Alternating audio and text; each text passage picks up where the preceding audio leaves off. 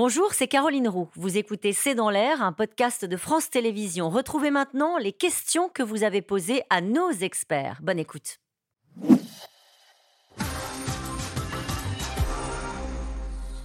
Une euh, réflexion pour vous, Annie de Banton. Volodymyr Zelensky est très courageux d'aller à Kherson aussi rapidement. Il n'est pas resté longtemps sur place, mais enfin, il y est allé, comme à chaque fois. C'est un chef de guerre, euh, c'est son rôle d'être sur place. Là, il n'y a pas d'héroïsme. Mais il prend un risque. Euh, bah, il prend un risque tous les jours. Tous les jours, voilà. Allez, chaque recul de l'armée russe fait-il avancer la menace nucléaire? Ça dépend quel recul. Il y a des reculs. Celui dont on a parlé ce soir? Non. Non. Non, la Crimée, oui. Kherson, non. D'accord. Euh, quels seraient les effets sur la guerre d'une condamnation officielle par la Chine de l'invasion russe de l'Ukraine? Ah, ça changerait la donne, parce que si c'était officiel, dans ces cas-là, ça voudrait dire aussi que ça pourrait être suivi au Conseil de sécurité, et puis on aurait un renversement d'alliance, etc. Oui. C'est possible? Ah, Ça sera un désastre diplomatique, parce que tout ce qui a été monté depuis, on va dire, euh, allez, plus, presque dix ans entre la Russie et la Chine pour créer un, un monde alternatif, un univers alternatif, l'Occident ici, la vraie démocratie, la liberté, c'est nous ailleurs, s'effondrerait. Euh, et c'est pour ça que la Chine n'ira probablement pas aussi loin, parce qu'elle y perdrait beaucoup. Elle peut agir pour montrer que, bon, là, il faut que ça, se termine. Ce qu'elle fait, le sommet et sa démonstration. C'est parce qu'on ne voit pas Poutine et Xi Jinping ensemble qu'on sent l'exaspération chinoise. C'est une exaspération polie, mais très ferme. Et donc, euh, Vous voulez dire que l'absence de Vladimir Poutine, c'est au fond une décision chinoise? Ah bah, L'absence de Vladimir Poutine, c'est une décision de Vladimir Poutine, parce qu'il a piscine, comme chacun a compris.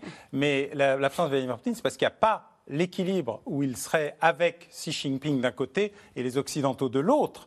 L'absence de volonté de la Chine de dire euh, nous sommes ensemble, alors que les deux déclarations, déclaration commune Xi Jinping-Poutine, 15 pages, déclaration commune des ministres des Affaires étrangères, 20 pages sur le monde alternatif rêvé qu'ils annonçaient, était le signe de, cette, euh, de ce monde alternatif. Là, il n'apparaît plus. Il n'y a plus de déclaration commune, ils ne sont pas ensemble sur la photo, et Xi Jinping dit euh, nous, non. Moi, je parle à Biden. Les soldats de Wagner sont-ils plus brutaux que les autres? Le Kremlin est-il responsable de leurs exactions, Annie de Menton C'est des mercenaires, donc euh, c'est des gens Prigogine lui-même a fait quand même quelques années de prison. Euh, c'est un repris de justice. Euh, ces hommes euh, sont poussés, je pense, à la violence. Je ne pense pas que ce soit leur nature, mais c'est, oui, ce sont des mercenaires. Alors la, deuxième question, c'était sont-ils encore sous plus brutaux que les autres Le Kremlin est-il responsable de leurs exactions? Voilà, ça c'est la question. Euh, bon, l'un et l'autre font semblant de fermer les yeux quand il y a des dégâts collatéraux euh, d'un côté ou de l'autre. En tout cas, les choses ont un petit peu changé parce qu'au début, les autorités russes ne reconnaissaient même pas l'existence des Wagner. Oui, il y a quelque chose de très nouveau hein, depuis, euh, depuis à peu près un mois, un mois et demi. C'est que euh, jusqu'à présent, euh, le Kremlin utilisait Wagner pour faire sa stratégie du déni plausible, c'est-à-dire qu'en fait, on est là-bas, mais on dit qu'on ne sait pas si on est vraiment là-bas, parce que je le répète, mais les milices privées sont interdites en Russie. là, ce qui, ce qui change, c'est que la violence utilisée par Prigogine, et notamment ce, ce, meurtre, cet assassinat de ce soldat russe à la masse, pas plus tard qu'il y a deux jours, ça a été toléré par le Kremlin, qui a répondu cet après-midi en disant ce ne sont pas nos affaires. Ce ne sont pas nos affaires pour un meurtre aussi violent. Ça sous-entend qu'il cautionne hein, concrètement euh, cela. Il, cautionne cette stratégie de terroriser à la fois les populations euh, ukrainiennes occidentales, on va dire si on mais les aussi la population russe. Mais aussi la population russe. Et là, on rentre dans une autre stratégie, mais qui ressemble un peu plus à de la fuite en avant quand même, et à un État qui, qui perd un peu le contrôle. Quand on en est réduit à terroriser sa propre population, en tout cas ses propres soldats, euh, en tout cas à les inquiéter, ça montre bien qu'il y, a un problème. Et ça renvoie d'ailleurs, vous parliez de Staline tout à l'heure, ça renvoie au fait que euh, durant la Seconde Guerre mondiale, les fuyards soviétiques étaient euh, assassinés, enfin étaient tués dans, durant leur fuite par les soldats soviétiques qui refusaient justement la fuite de leurs soldats. Là, en l'occurrence, c'est une situation similaire.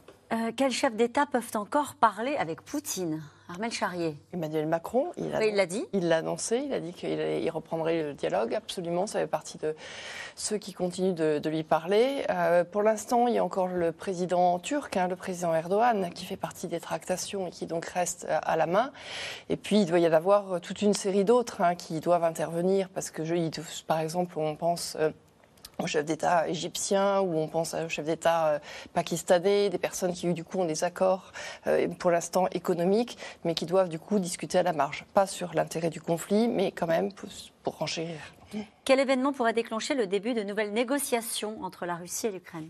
Ça, Kherson, c'est un élément. Le G20, c'en est un autre. C'est des petits morceaux de quelque chose. La visite euh, du Conseil à la sécurité nationale Sullivan est un élément, y compris a les fuites qui vont avec. C'est assez rare qu'on ait des fuites avec une visite, Oui. entre guillemets, discrète du Conseil à la sécurité nationale. Donc il y a plein d'éléments. Mais comme chacun sait, nous étions prêts à, prêts à faire la guerre jusqu'au dernier Ukrainien. Il va falloir faire la paix avec les Ukrainiens. On ne fera pas la paix sans les Ukrainiens, même si l'Occident euh, gère les armes, les munitions, etc. La volonté nationale ukrainienne, qui a été le grand révélateur de ce conflit, qui a été la surprise de Poutine, euh, c'est un élément qui ne peut pas être euh, euh, dégagé. Alors un cessez-le-feu, c'est une probabilité négociable et tout ce qui est en train de se passer actuellement, tous les signaux, les signes, les messages, les, trucs qui sont pas clairs. Alors dès que c'est pas clair, c'est qu'il se passe quelque chose parce qu'autrement c'est non jamais jusqu'à la fin, nous combattrons jusqu'à la mort.